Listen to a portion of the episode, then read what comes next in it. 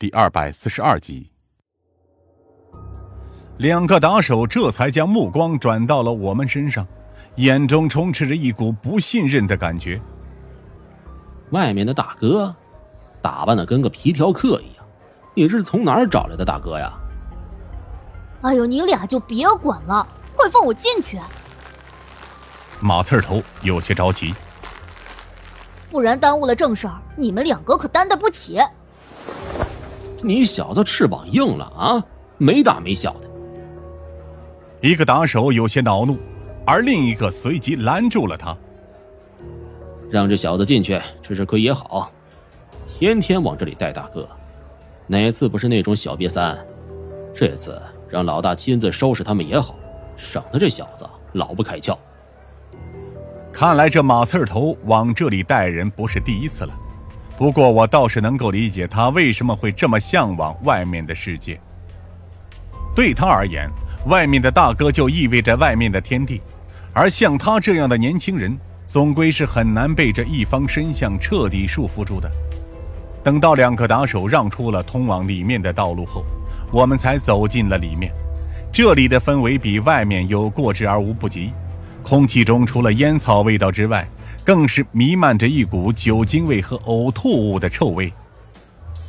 朦胧的烟雾中，我和向成基能看到正在一张扑克牌上吆五喝六的一个体型硕大的胖子，也许已经有四五十岁的年纪，头顶已经秃得差不多了，而两鬓甚至带着一丝斑驳的白发。至于他的身上，则是肥肉堆积成山。原本的纹身都已经彻底褪色，只能留下一团团还算有轮廓的黑色污渍。我之前设想过的鱼胡子有很多种形象，但万万没想到是这么一种不堪入目的模样。而且在他怀里还抱着一个没有表情的女人，大概四十多岁的年纪，皮肤松弛，身材也垮成一片，穿着不合时宜的土黄色内衣。而这鱼胡子则兴奋的一边打牌，一边对其上下其手。不堪入目。我深吸了一口气，低声说道，而向成基则深有同感的点了点头。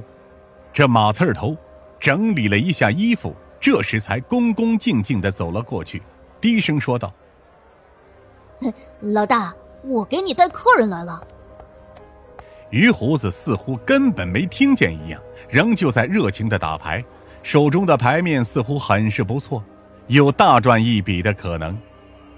但是马刺儿头却锲而不舍，见于胡子没反应，干脆直接凑了上去，在他耳畔低声说道：“老大，来客人了。”“呃，别吵，没看我正忙着呢吗？”于胡子不耐烦的说道。眼睛从来就没离开过牌面，然而最终的结果却是对家赢了他一大笔，让于胡子立刻恼怒地扔掉了手中的扑克，同时将那个女人也摔到了一边。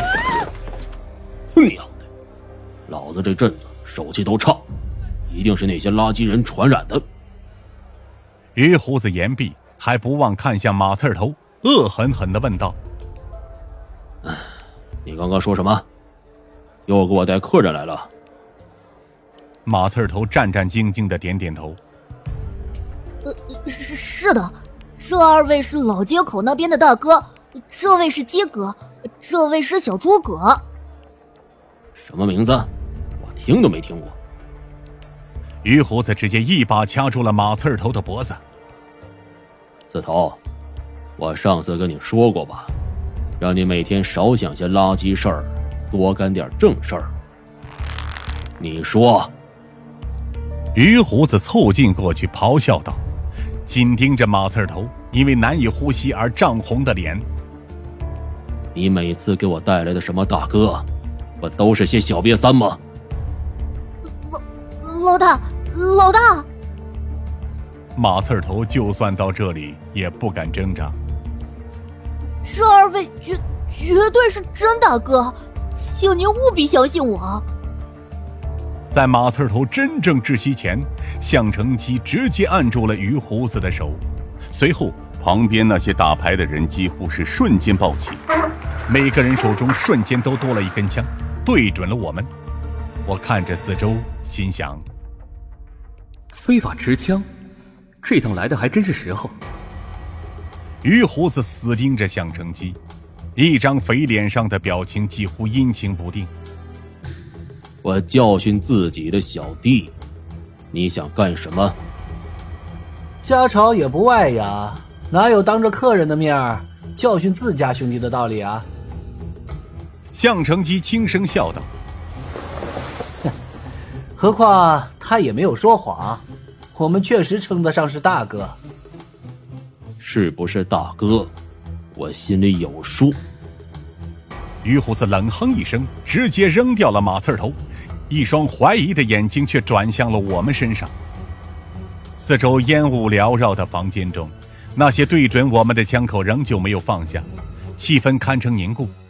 而于胡子则再度坐了下去，重新恢复了气定神闲般的模样。而那个之前才被于胡子摔出去的女人，便又再度像是温顺的猫一样，钻进了于胡子的怀里，任他那双肥腻的手四处侵犯游走。老街口可是块好地方。于胡子漫不经心地摸着那个女人，沉声说道。我好久没去过那家店了，不知道这位鸡哥有没有印象？